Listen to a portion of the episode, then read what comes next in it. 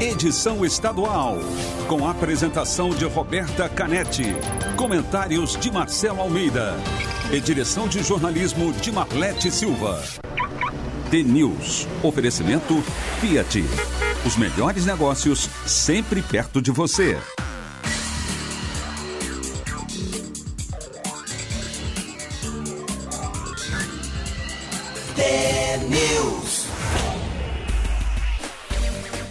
São sete horas, um minuto. Bom dia para você que está sintonizado na Rádio T, a maior rede de rádios do Paraná. Você acompanha agora as principais notícias do dia e participa da programação pelo WhatsApp 41992770063. A gente também está nas redes sociais, Facebook, Instagram, TNews no ar. O TNews desta quarta-feira, dia 17 de junho de 2020, começa agora.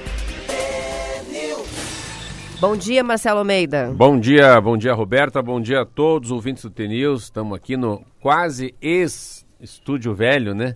Estamos já quase mudando. Contagem regressiva para nossa Deus mudança. Então, a Roberta, que é aí a que entende mídias sociais, que faz o Insta, Face, vai mostrar para vocês semana que vem o que, que é o estúdio da Rádio T. Eu duvido que não tenha um no interior do Paraná que não fique com inveja do nosso estúdio, né? Eu acho que a gente vai ter que fazer tipo uma excursão, né? Depois que passar a pandemia, para as pessoas irem Pô, conhecer, legal, legal. tomar um café. Pô, você me deu uma ideia. Já vamos colocar a hora que a vida voltar ao normal.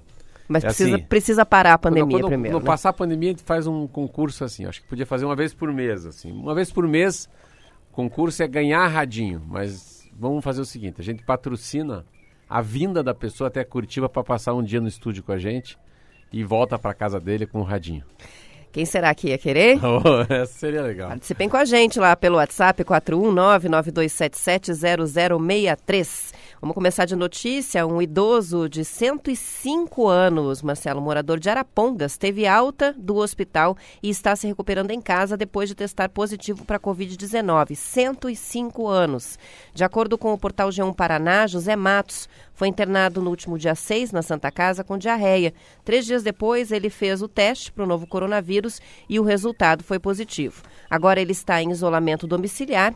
A neta do paciente, Adriana Matos, contou que ele está se recuperando junto da esposa, que tem 98 anos, e com uma cuidadora. A família não sabe como ele foi infectado.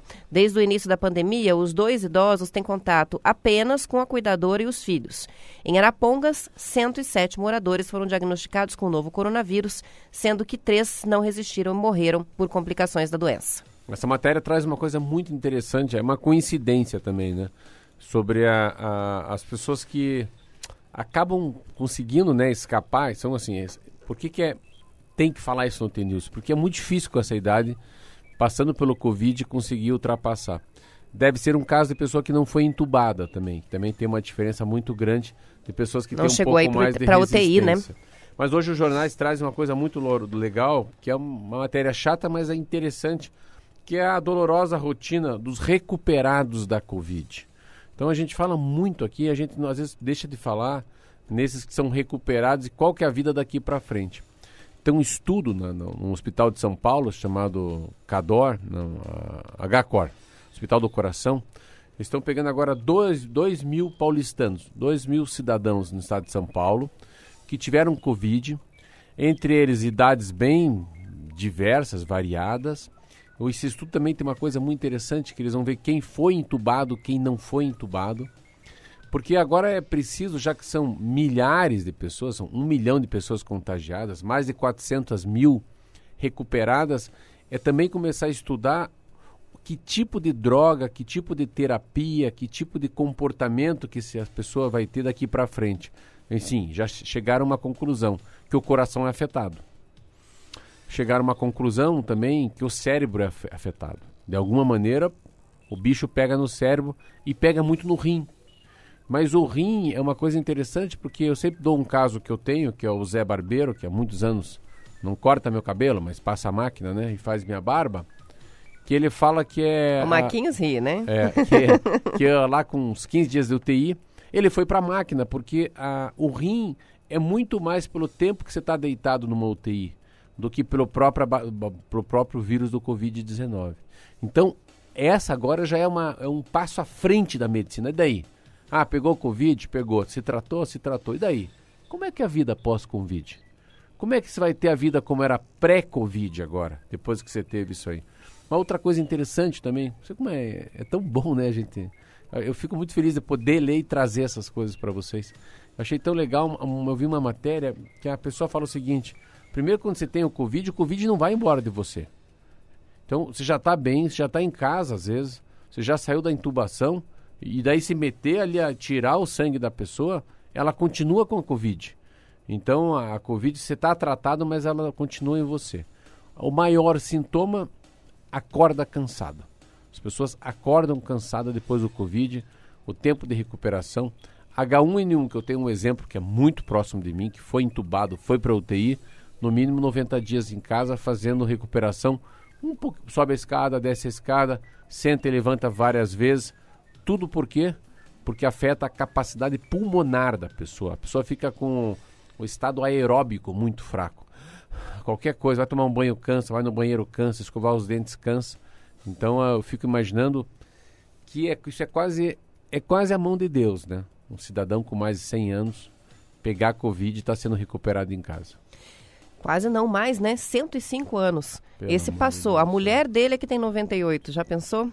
E morreu ontem, Marcelo, em Douradina, no noroeste do Paraná, a mulher considerada a mais velha do mundo. Maria Filomena da Conceição, que completou 120 anos, já estava debilitada há alguns meses, precisou ser levada às pressas para um hospital de Moarama com falta de ar. A causa da morte foi registrada como pneumonia, segundo o portal Mais. Dona Filó, como ela era conhecida na cidade, nasceu em 1900 no município de União dos Palmares, em Alagoas, e deixou seis filhos, 33 netos, 40 bisnetos e 14 tataranetos. Segundo a reportagem, a mulher mais velha do mundo registrada pelo Guinness Book, o livro dos recordes, até janeiro de 2020, é uma japonesa de 117 anos. Além dela, uma mineira nascida em dezembro de 1900 também tentou o título, mas a certidão de nascimento da dona Filó comprova que ela era a mais velha. Não, eu imagino assim, a primeiro que a gente tem tem vários aspectos, né? Eu, eu, eu se fosse parente dela ou tivesse em, em Douradina, Douradina, terra da, da, da fábrica Gazin, aquela que vende colchão. É mesmo? É, Mário é Gazin. De, é de Douradina? É, Douradina é uma cidade perto lá da, da região de Moarama e é interessante porque tem milhares, assim, milhares de pessoas que são da cidade e trabalham na, na, nessa empresa, que é uma empresa enorme do seu Mário. Mas tem, o que tem de interessante nessa matéria, eu fico imaginando se fosse possível fazer um relatório de como é que foi a alimentação dela na vida dela. Ou o que, que ela não comia. Não é o que ela comia, o que ela não comia, o que, que ela não bebia, né? Assim, vamos pegar. Vai que uma mulher dessa fumou por 50 anos. Vai que uma mulher dessa tomava um trago ali, ó, tuc, um rabo de galo antes de almoçar, né? Todo dia um cálicezinho de vinho. Pode ser que sim. Então, saber como é que uma pessoa que viveu mais de 120 anos, porque assim, não existia nada em 1900.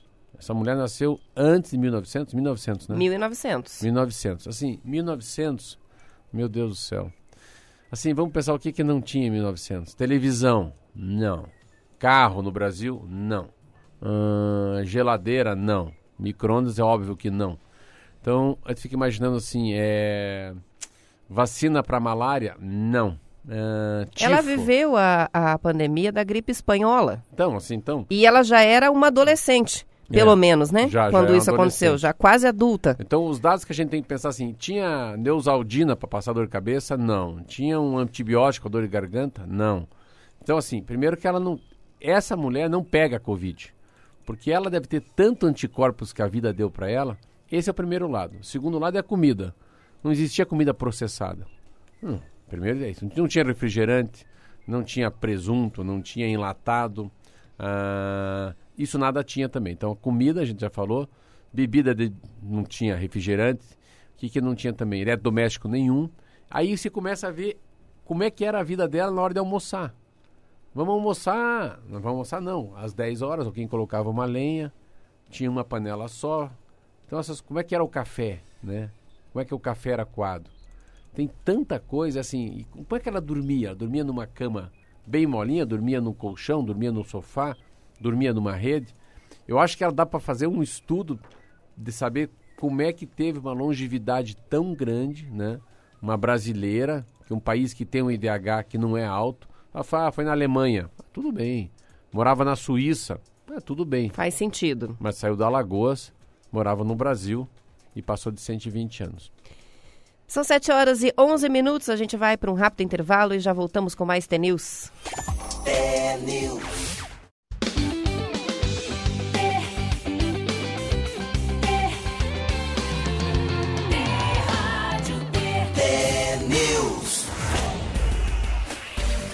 São 7 horas e 16 minutos. As participações dos ouvintes que chegam para a gente pelo WhatsApp. O Gabriel de Pinhão diz o seguinte: a longevidade desta senhora, né, que a gente falou, que chegou a fazer 120 anos, morreu nesta semana, retrata provavelmente uma vida simples, sem estresse, trabalho doméstico mesclado com regime de economia familiar, alimentação rica em vitaminas, energia e, por fim, provavelmente feliz na humildade cheia de amor em família. Esse é o palpite do Gabriel. É, Acho que é, é uma boa fórmula. É, tinha uma, tinha uma, uma, um estudo que falava sobre isso na década de 70, ah, do poder do, for, do fogão a lenha. Então, o fogão a lenha fazia as pessoas.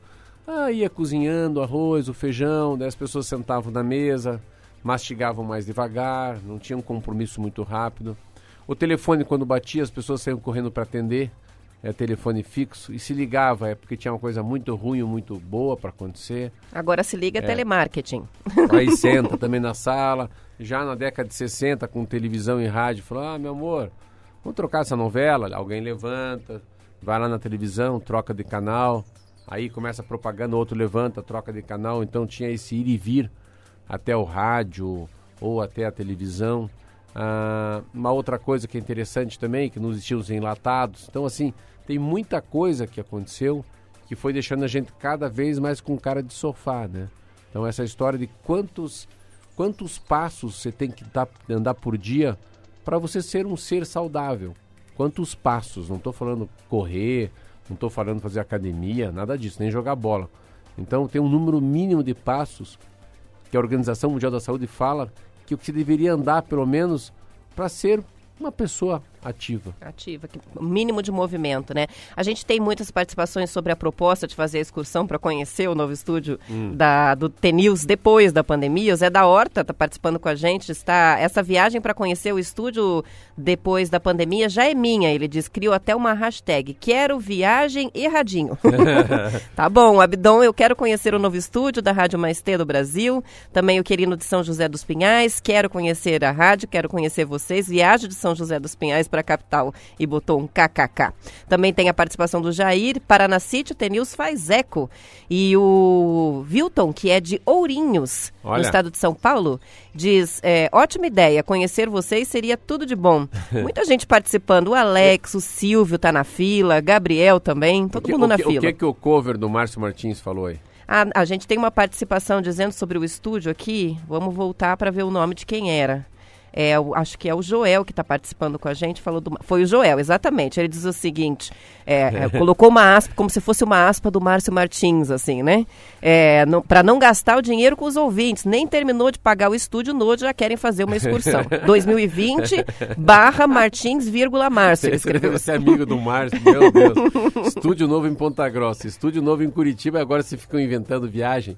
Não, mas esse é patrocínio do Marcelo. Patrocínio do Marcelo, então. o Márcio Martins pode ficar tranquilo. São 7h19, vamos para a previsão do tempo com o Zé Coelho. Tempo e temperatura. Olá, Roberta, muito bom dia a você, Marcelo Almeida, aos amigos do Paraná. Em grande parte do estado, céu claro predomina. Na faixa do litoral com mais nuvens no céu, alguns chuviscos podem acontecer. O frio se destaca também um pouco entre setores do sul e os Campos Gerais. Nas demais regiões, percebe-se que as temperaturas não estão abaixo dos 15 graus. Nesse momento, amanhece com temperatura mais agradáveis. Marechal Cândido Rondon, sol entre nuvens, não chove, mínima 15 graus, máxima 24 graus. Andirá, sol entre nuvens também, não chove, mínima 13 graus, máxima 25 graus. Guarapuava, não chove também, mínima 10 graus, máxima 23 graus. Jacarezinho, hoje será parecido com ontem, mínima 15 graus, máxima 26 graus. Curitiba, nesse momento, tempo nublado, não chove, mínima 13 graus, máxima 22 graus. Matinhos, 18 graus temperatura de momento. Hoje será parecido com ontem, mínima 18 graus, máxima 24 graus, Roberta. Obrigada pelas informações, Ecoeli. São 7 horas e 20 minutos. Vamos aos números da Covid. O Paraná teve ontem 841 novos casos da doença, 30 mortes. A própria secretária de Estado da Secretaria de Estado da Saúde alertou que são os maiores registros feitos no estado desde o primeiro informe, lá em 12 de março. No total, há a confirmação de 10.557 pessoas infectadas no Paraná, 364 mortes. As 30 mortes que apareceram no boletim de ontem aconteceram em Andirá, Cascavel, Congoinhas, Cornélio Procópio, Curitiba, Guarapuava, Leópolis, Londrina, Pontal do Paraná, Rancho Alegre, Santa Mariana e Sertaneja. Segundo a Secretaria de Estado da Saúde, apesar deste cenário, o Paraná ainda mantém uma taxa considerada controlada de ocupação em UTI para adultos, que é de 58%, e de enfermarias também para adultos de 35%. No Brasil, foram registradas 1.282 mortes pelo novo coronavírus. O total passou a 45.241 mortes. Ontem completou três meses da primeira morte pela doença no país.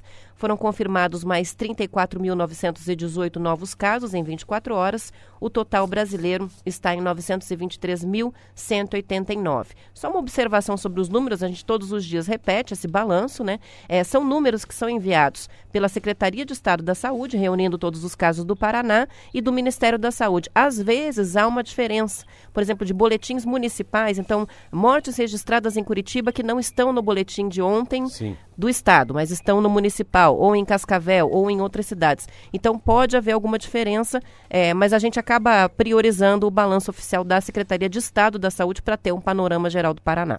É, a, a, os dados, assim, são dados que eu estava é, querendo. Todo dia a gente fala um pouco de Covid, mas você tem que tentar sempre olhar de uma maneira diferente. Então, uh, diferente do, de, de, países pequenos, mas assim, na França também era assim, na Espanha, também na Itália. Uh, a gente tem que dividir em três estágios a Covid no Brasil.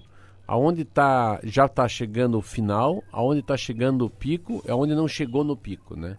Se a gente começar a ler aqui no Paraná, pelo menos acho que uns cinco dias para cá, o que a gente está lendo e vendo do governo do estado e também das matérias das cidades de maior envergadura, que eu sempre falo dessas regiões macro aí, que é Campo Mourão, Guara...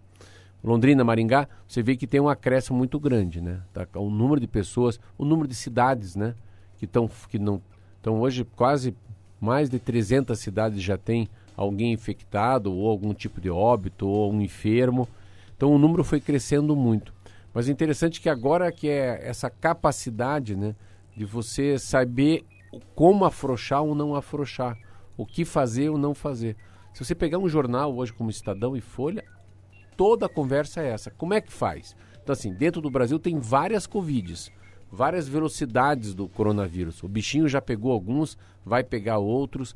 O, o número de pessoas imunizadas é muito pequeno no sul do Brasil, isso que engraçado, porque a gente se cuida demais, o pessoal do norte se cuida de menos.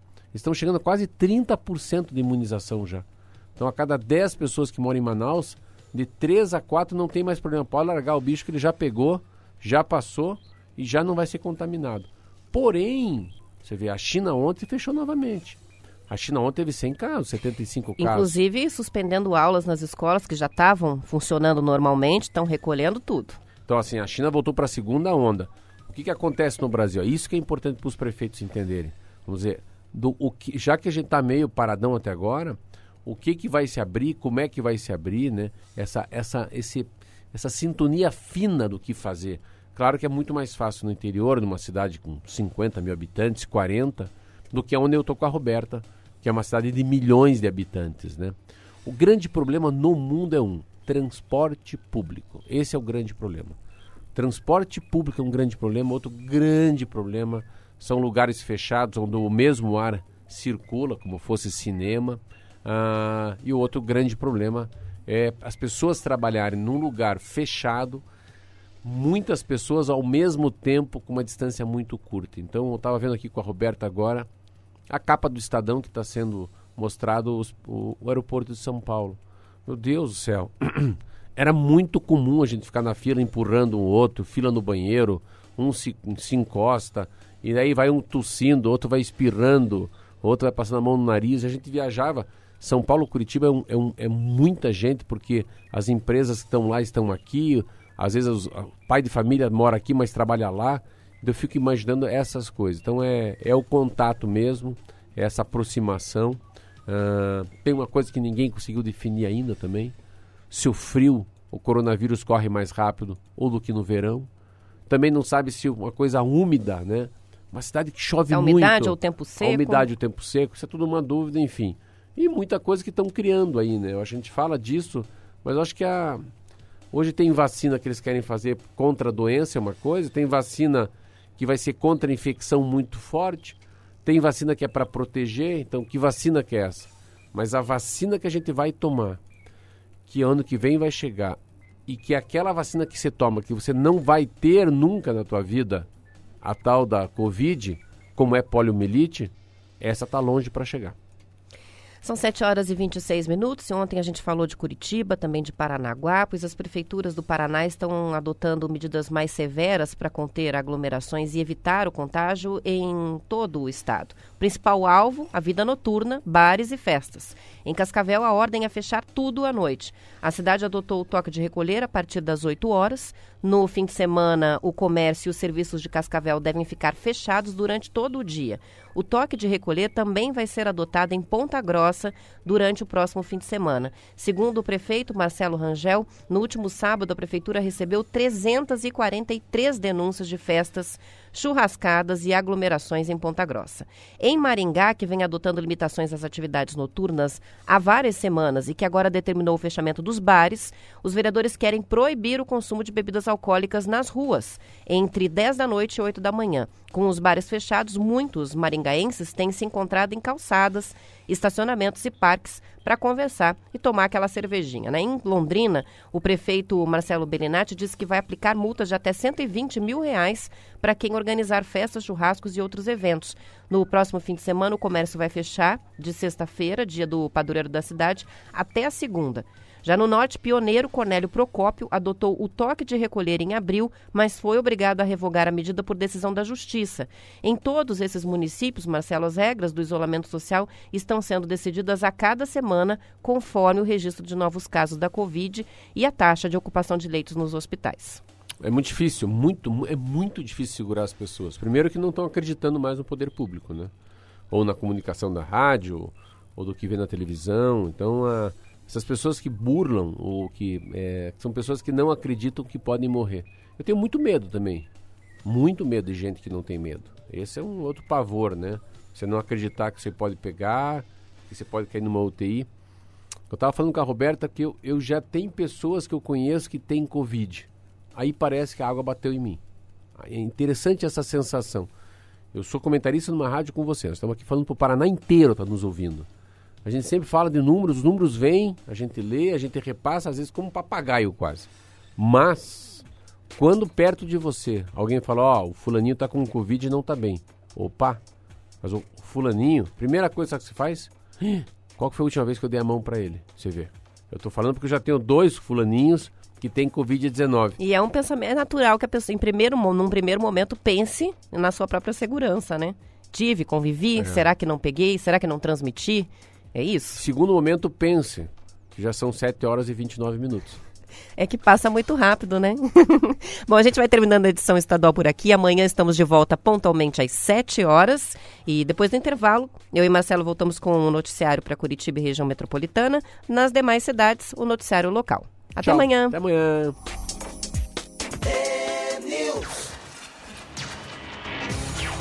Tá na cabeça, tá no coração. Rádio TNN.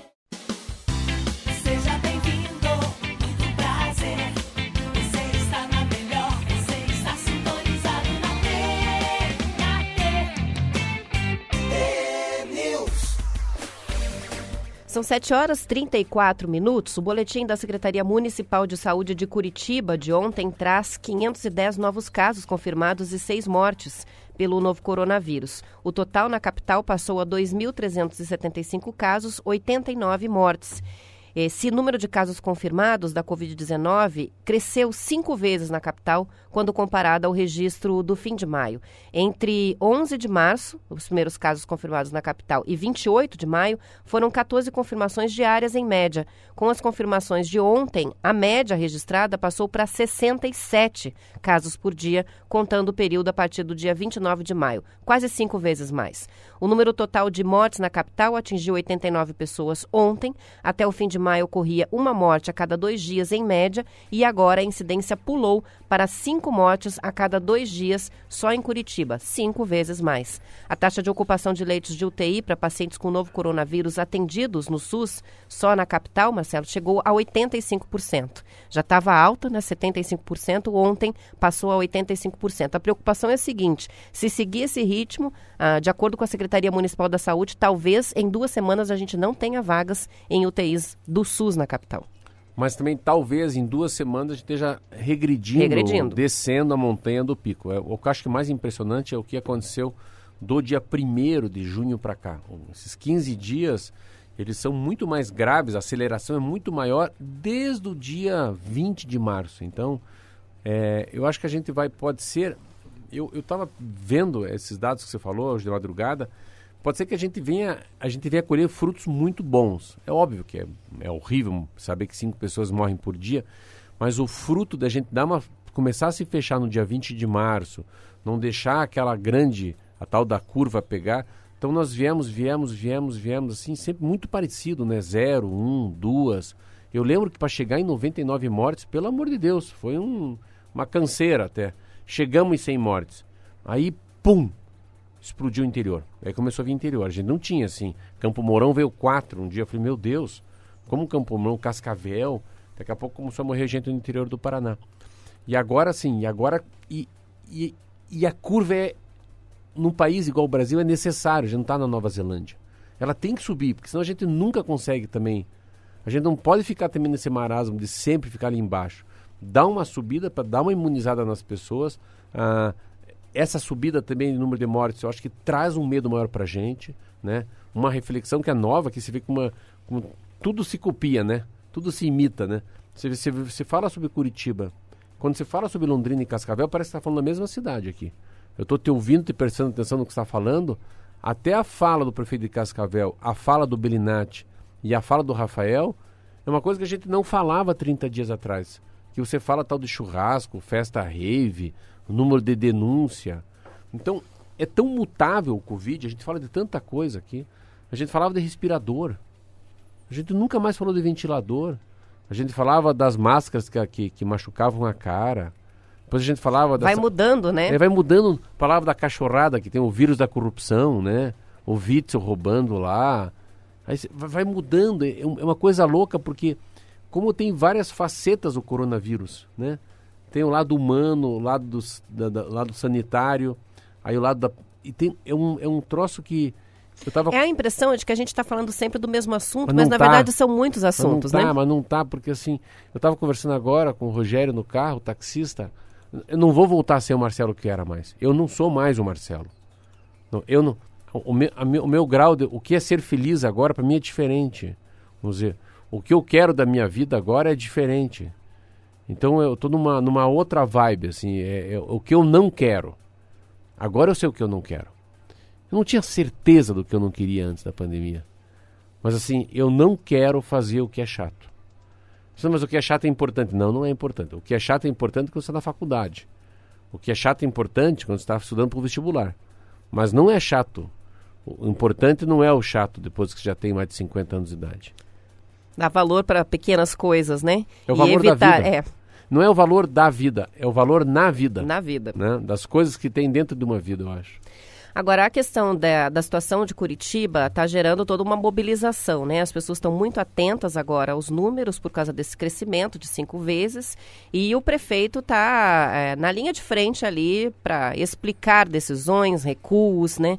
Ah, ontem o anúncio foi de que a Urbis vai reforçar mais 15 linhas de ônibus que passam a operar com 100% da frota. A gente ainda estava com um índice menor é, de frota circulando. As mudanças vão envolver linhas alimentadoras diretas, que registraram o maior movimento nas últimas semanas.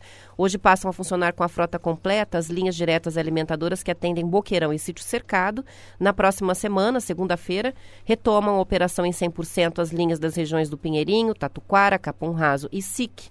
Desde segunda, Marcelo, os ônibus estão circulando com 50% da capacidade de lotação. Isso para manter o distanciamento entre os passageiros. Então, não entra mais do que a metade da capacidade. Nos terminais, os expressos articulados e biarticulados, além de linhas diretas, estão saindo com 30% de ocupação. Essa é a ordem para o motorista. E quando atingem 50% da capacidade, só param para desembarques. No primeiro dia da bandeira laranja, que alterou o horário de funcionamento do comércio em Curitiba, o movimento se manteve nos horários de pico do transporte coletivo, não mudou nada. Quase 60 mil pessoas passaram pelo sistema entre 6 da manhã e 8 horas, por exemplo. O decreto municipal, que entrou em vigor nessa semana, deveria fechar shoppings, bares e casas noturnas, também as academias, seguindo o protocolo da própria prefeitura sobre a bandeira laranja. Mas a prefeitura excluiu os shoppings da restrição desde o início e, depois de protestos, acabou liberando também as academias. Uma outra regra que acabou sendo flexibilizada já é a do horário de funcionamento dos restaurantes. De acordo com o Bem Paraná, o Ministério Público instaurou um procedimento para acompanhar esses recuos da Prefeitura de Curitiba. Eu, eu acho interessante quando você fala do, da história do shopping, né? Não sei, acho que a gente tem. E tem uma, uma coisa que a gente fala de Curitiba, parece estar tá falando do miolo de Curitiba. Me agonia um pouco isso, assim. Parece que a gente está falando do Água Verde, Seminário, né? Ugulang, assim. A gente, sempre a gente fala da cidade que a gente conhece muito mais. Mas a gente não, não parece que não tem olhos para o sítio cercado. A gente não, a gente não, não sabe como é que é a realidade no Alto Boqueirão, né? Qual que é a realidade no, no Campo Comprido 1, 2. Então, às vezes me... Porque essa não é a realidade, assim. Eu, eu fui, eu fui para o bairro. É, é, outra vida, é um outro condicionamento, é uma, é uma outra maneira de se movimentar, de se abraçar, de se beijar, que não é assim. Então, às vezes eu vejo assim, o Rafael Greca em, em Paniquito ali, com um boteco perto lá da casa dele, mas o pau está comendo solto em outros lugares. Então é muito difícil, porque também é, é difícil falar quem está certo e quem está errado. O que eu acho que importante é, é tomar atitude, é, é sair do, ach, do achômetro. Então, se você não se você acha, então não faça. Então, é, é, a gente tem que pecar por excesso nesse momento, né? Eu te falei, eu mudei muito. Eu estava meio assim, meio... Eu estava meio frouxo, assim, com a máscara, às vezes. Mas depois que eu sei que pessoas que eu conheço têm Covid-19, opa, opa. Então a, a, história da mão, eu estou lavando mais vezes que eu lavava uns 10 dias atrás. A máscara, eu estou com 10 máscaras agora. Às vezes eu uso ela dois dias, já não estou usando mais dois dias. Eu falo, ah, vou usar de volta aqui.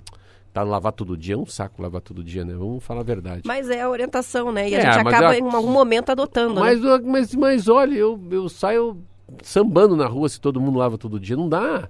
Eu esqueço. Então, assim, que, que eu fiz? Eu comprei mais, então agora eu tô mais assim, eu tô meio insustentável, não tô na, sustentabilidade, porque eu tô usando muitas e tô colocando para agora para lavar, mas eu todo dia eu pego uma nova. Uma moça fez 20 para mim, bem boa. Então todo dia eu tô usando uma.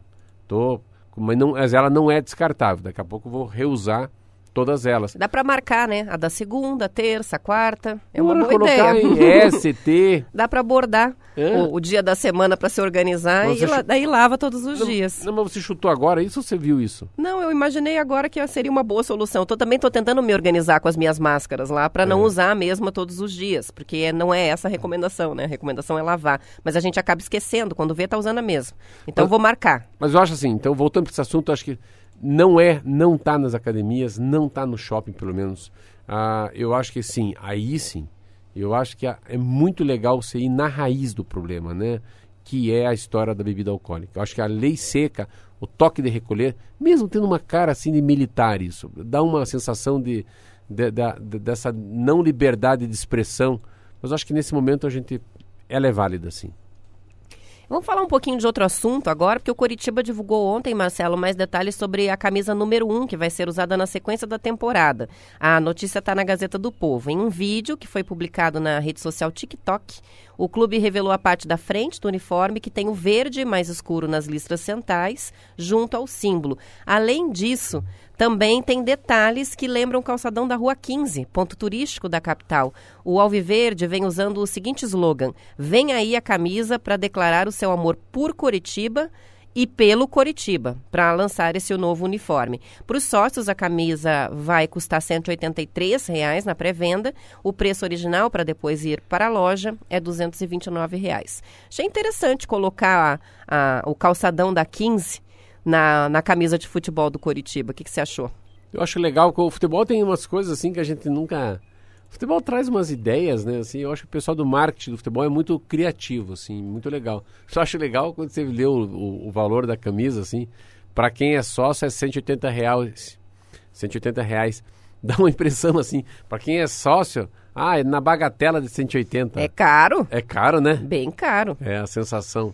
E Mas as é... promoções para os sócios não são cumulativas. Então, os sócios que estão mantendo é, o pagamento mensal para o Curitiba, né, de sócio torcedor, eles estão ganhando um bônus é, de 20% do que contribui mensalmente para depois gastar na loja do Olha, eu sou sócio. Mas não pode usar para comprar camisa nova. Eu sou, então no, o meu é 180 também. É 183. Mas é uma coisa interessante, eu nem uso assim, eu dou para meus filhos. Mas é, é, uma, é uma coisa gostosa, engraçada, você, você comprar uma... Pode ser para o Atlético, ser do Paraná, você do São Paulo mas é uma sensação tão. É tão. É tão.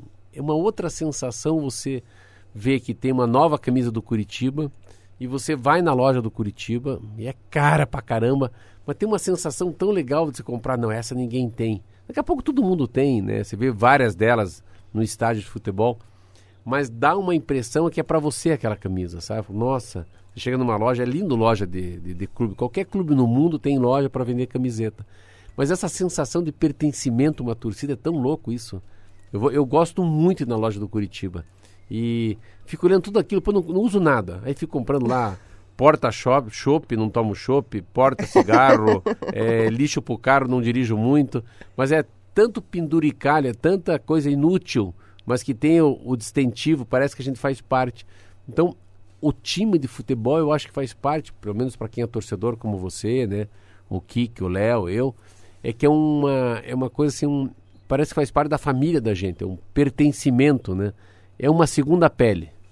Exatamente. São 7 horas e 47 minutos, vamos para um rápido intervalo.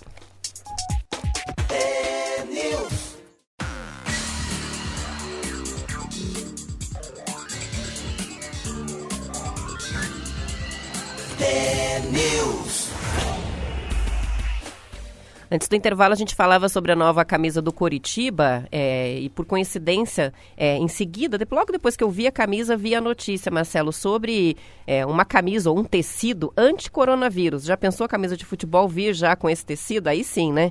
Pesquisadores da empresa brasileira Nanox estão desenvolvendo um tecido com micropartículas de prata na superfície que demonstrou ser capaz de inativar o novo coronavírus. A informação está no Estadão. Em testes de laboratório, o material foi capaz de eliminar 99,9% da quantidade de vírus após dois minutos de contato. O desenvolvimento desse material teve a colaboração de pesquisadores do Instituto de Ciências Biomédicas da USP, a Universidade de São Paulo, também de uma universidade da Espanha e do Centro de Desenvolvimento de Materiais Funcionais. O tecido é composto por uma mistura de poliéster e de algodão e contém dois tipos de micropartículas de prata impregnadas na superfície é, por meio de um processo de imersão, seguido da secagem e fixação.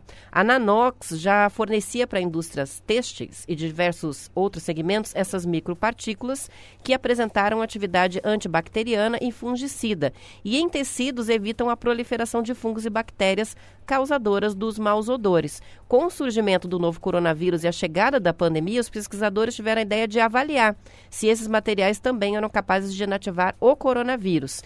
E os resultados das análises por quantificação do material genético viral, por PCR, indicaram que as amostras de tecido com diferentes micropartículas de prata inativaram quase 100% das cópias do novo coronavírus. Só precisaram testar e funcionou. Interessante porque ah, sabe que ah, você está falando uma coisa que isso aí pode revolucionar o mundo. Não por causa das roupas, mas sabe por que não? Por causa dos assentos nos metrôs, nos automóveis, nos ônibus. Eu li uma reportagem uma vez que a Renault, sempre que ela ia fazer o interior de um carro, ela chamava mulheres para conversar. Olha que coisa louca. E eles queriam saber esse lado feminino, esse lado mais dócil do ser humano, sabe? Mais mais, mais carinhoso, mais misericordioso. Que, que as mulheres achavam do interior do carro? E daí eles destacavam, uh, iam primeiro para os biquínis. Então, qual que é o, o biquíni da, da, da, dessa nova, nesse novo verão? Qual que é a tendência de tecido? E daí eles vão para duas coisas, para as cores e também para pro pegar, pro, que tipo de tecido, mais áspero, mais fino, mais parecendo seda, mais com jeito de algodão. E isso é a tendência dos carros. Então, é, como é que se lê uma tendência do futuro? É difícil, a gente não está vivendo no futuro. Nós não chegamos ainda no Natal de 2020. Então, qual que será a tendência de música, a tendência de roupa, a tendência de sobremesa? Qual que é a cor que vai sobressair, né? Vai sobrepor a outra? Aí, assim, eu acho muito louco. Então, quando você fala isso, esse mundo de tecido e de cores muda o mundo. Então, vai que os descobre que com esse tipo de tecido, se for revestido o, o banco do carro, a chance. Pensei até na capa, de repente, das cadeiras, dos bares, dos restaurantes. Claro. Aquela capa de proteção, usar um tecido que já afasta isso. Enquanto você lia, eu só lembrava da, a, a, da minha filha foi comprar uma calça no shopping e a calça veio muito grande, porque não pode provar. Eu falei, mas não pode provar uma calça no shopping, não. Eu falei, se eu for comprar uma marca que eu gosto lá no shopping, uma camisa preta minha, pode? Não. Provar, não. Mas só que ela tem dois modelos, a camisa que eu gosto. Até o modelo fit e o não fit. Às vezes o fit fica muito fit em mim. E eu não, eu não tô tão magrinho assim. E às vezes o tamanho regular fica muito para gordo. Eu fico muito magro dentro. Então, é muito duro você não poder provar uma roupa e levar para casa. É muito duro. Você pode dar um presente para alguém, tudo bem. A pessoa pode trocar. Mas você levar para levar para casa uma calça que é, aperta um pouquinho a cintura e sempre que você olha para ela, fala, não, essa aperta a barriga, acho que eu vou com aquela outra que é mais solta. Entendeu? Então, quando você estava falando, eu falei, meu Deus, pode resolver o problema das pessoas durante a Covid que não podem provar roupa. Exatamente, é o tipo de roupa que poderia ser provada. Nossa, tá aí. Agora a tendência é partículas de prata. Essa mais, é a tendência mais da uma, moda. mais fácil também. Hum. Isso aí pega. Daqui a pouco todo mundo falou, a, a diferença da minha máscara para a tua que a minha tem partículas de prata. Partículas de prata. Vai ser um selo, né? É. Por, provavelmente. Essa daí, inativa, além de tudo, ela inativa é. o vírus, o novo coronavírus. Mas será que se usar uma máscara com muito CC, assim, Será que também não evita o coronavírus, não? é que nem o alho, né? Aquela, aquela é senhora que apresentou a proposta do alho, a brincadeira era essa. Na verdade, o alho ajuda, sim, na prevenção da Covid, porque é. garante o afastamento, o é. isolamento, né? isolamento social, ninguém quer ficar perto Ninguém fica perto. 7 horas e 54 minutos e a Secretaria de Estado da Saúde vai fazer mais uma ação de prevenção contra a Covid direcionada para os motoristas de caminhão. Vai ser em Campina Grande do Sul, região metropolitana de Curitiba. Os motoristas vão receber orientações, vão fazer testes rápidos rápidos da Covid-19, vacinação contra gripe sarampo, além de exames de controle de hipertensão e diabetes.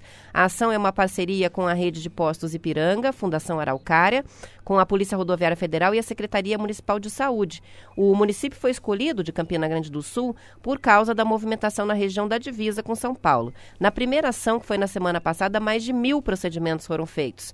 Entre eles, 17 motoristas com sintomas da Covid foram atendidos e um testou positivo para a doença. O motorista recebeu orientações e indicações para o atendimento médico. Desta vez, a ação, que acontece hoje e amanhã, é no posto do Grupo Pelanda, ali no quilômetro 25 da BR-116, a Regis Bittencourt. Legal. Eu acho que essa a conscientização, Roberto, é muito maior né, em cima dos motoristas. Eu acho que teve todas aquelas empresas que entraram na área da solidariedade, da entrega. Eu acho que, eu, acho que o Brasil teve uma... Eu tinha já uma visão muito legal do caminhoneiro. Nossa Senhora.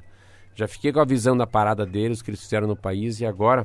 E olha que interessante, eu vou colocar um pequeno aqui o áudio de uma moça que é caminhoneira que encontrou nego ontem e me conhece lá em Ponta Grossa. Olha que interessante, isso aqui é interessante. Olha as...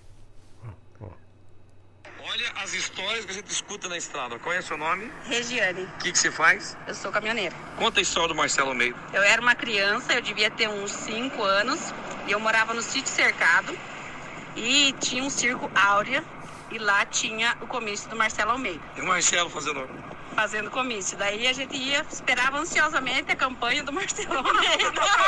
e você viajando aí nas manhãs, da madrugada, acompanha o Nego. E depois você gosta de escutar quem? Marcelo Almeida, The News. Ei, Marcelão! Tirar uma foto dela junto com a Mona aqui no posto, onde que nós estamos. Dá uma olhada aí. Caminhoneira, fi. Eu, bichão.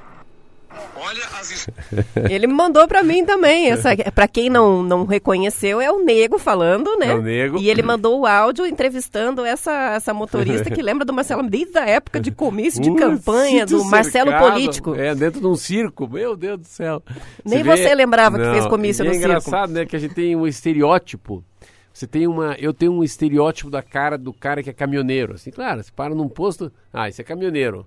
Aquele lá não, aquele não, aquele é frentista, aquele é caminhoneiro, a barriga do bicho, ou a toalhinha dele jogada no ombro. Daí ele manda uma foto de uma mulher aqui que, não, mas você, ela tem cara que trabalha na pretinaria e faz confeito, mas não, é caminhoneira, você vê que, que legal.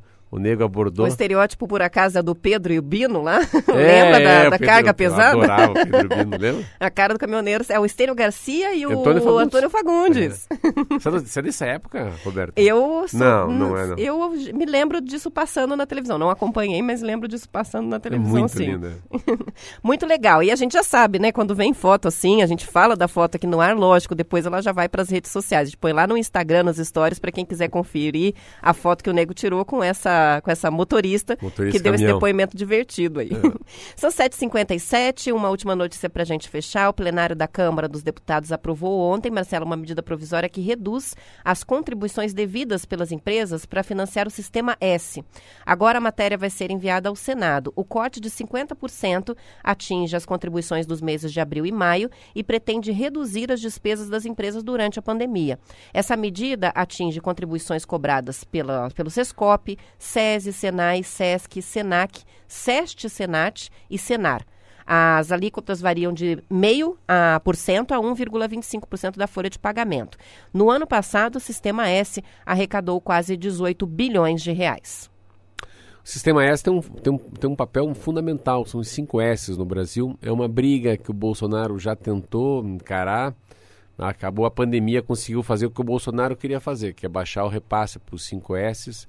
Ah, aqui no Paraná é um exemplo. Assim, nossa, onde tem a mão da FEComércio, SESI, SENAI, tudo que Sebrae, tudo que você vê que tem S no Paraná funciona muito bem. Eu não sei como é que é nos outros estados. Tem um lado bom, óbvio, que é, eles estão pensando muito mais na geração de emprego com carteira de, de trabalho, né? Que não é na informalidade. Mas pelo outro lado também, coitado, os 5S fazem um trabalho esplêndido e pelo jeito cada vez com menos, né? Com menos recursos, com menos contribuição. São 7 horas e 58 minutos. A gente tem pergunta do Sérgio sobre essa ação dos caminhoneiros, né? Com atendimento aos caminhoneiros em Campina Grande do Sul. É, os horários. Então, assim, a programação agora é dia 19 e 20 de junho. Então, não é hoje e amanhã, e sim 19 e 20 de junho na BR-116 em São José dos Pinhais. E aí tem outras ações programadas também para São José dos Pinhais, Jaragua- Jaguariaíva, Siqueira Campos, Maringá. Então, Marechal Cândido Rondon são várias ah, as ações para atuação desse, desse grupo da Secretaria, coordenado pela Secretaria de Estado da Saúde.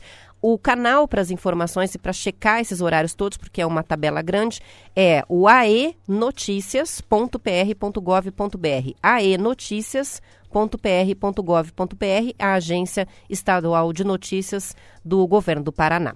São 7h59, a gente vai terminando por aqui. Continuamos na atividade nas redes sociais, arroba TNews no ar no Instagram, também no Facebook para você participar. Tem concurso do Radinho rolando lá no Facebook. Muitas fotos enviadas pelos ouvintes pelo WhatsApp já estão concorrendo. Vai vencer a que tiver mais curtidas. Amanhã, pontualmente às 7, a gente está de volta. Beijo.